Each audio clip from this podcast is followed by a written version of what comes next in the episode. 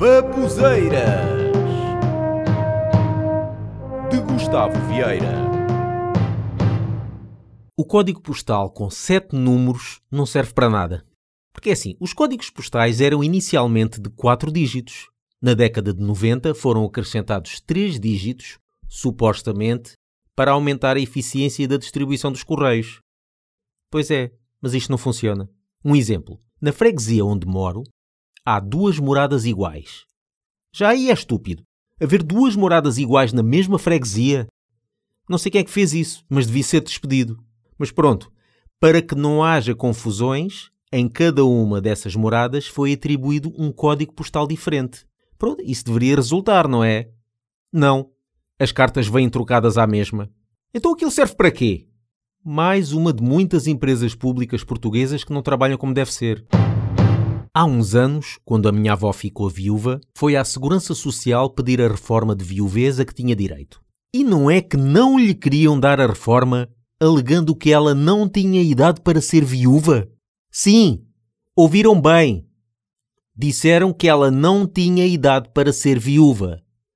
Ao que parece, só se pode ser viúvo a partir de uma certa idade. Por exemplo, antes dos 50, se morrer o teu companheiro, não és viúva. És azarada. Isto só pode mesmo vir de funcionários sem cérebro. Estou a ver que naquela instituição não há a idade para ser estúpido. E o que é que a minha avó fez então? Enviou uma carta ao Presidente da República a expor o caso. Aí o Presidente, ou alguém responsável, respondeu-lhe e deu autorização para que ela recebesse a pensão.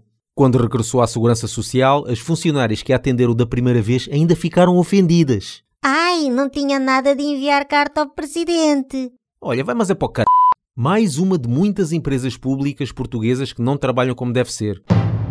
Vou aqui descrever dois casos reais. Caso número 1. Um, festa cigana com música alta e gritos a partir das 11 da noite.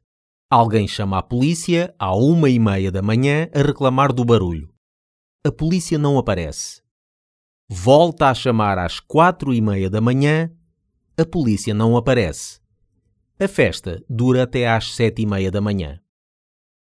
Caso número 2. Pessoa aspira à casa às nove da noite. Alguém chama a polícia a reclamar do barulho. A polícia aparece em 15 minutos. É esta a polícia da zona. Mais uma de muitas empresas públicas portuguesas que não trabalham como deve ser. Para a próxima, quando houver mais uma festa, tenho de telefonar a dizer que há uns vizinhos que estão a aspirar. Talvez cheguem rápido. É que, ao que parece, aspirar é crime grave. E outra curiosidade é que, segundo a lei, entre as 11 da noite e as 7 da manhã, a polícia pode intervir para parar imediatamente com o ruído. Ora, foi precisamente entre as 11 da noite e as 7 da manhã que os ciganos fizeram barulho. Precisamente nas horas ilegais. E a polícia não fez nada.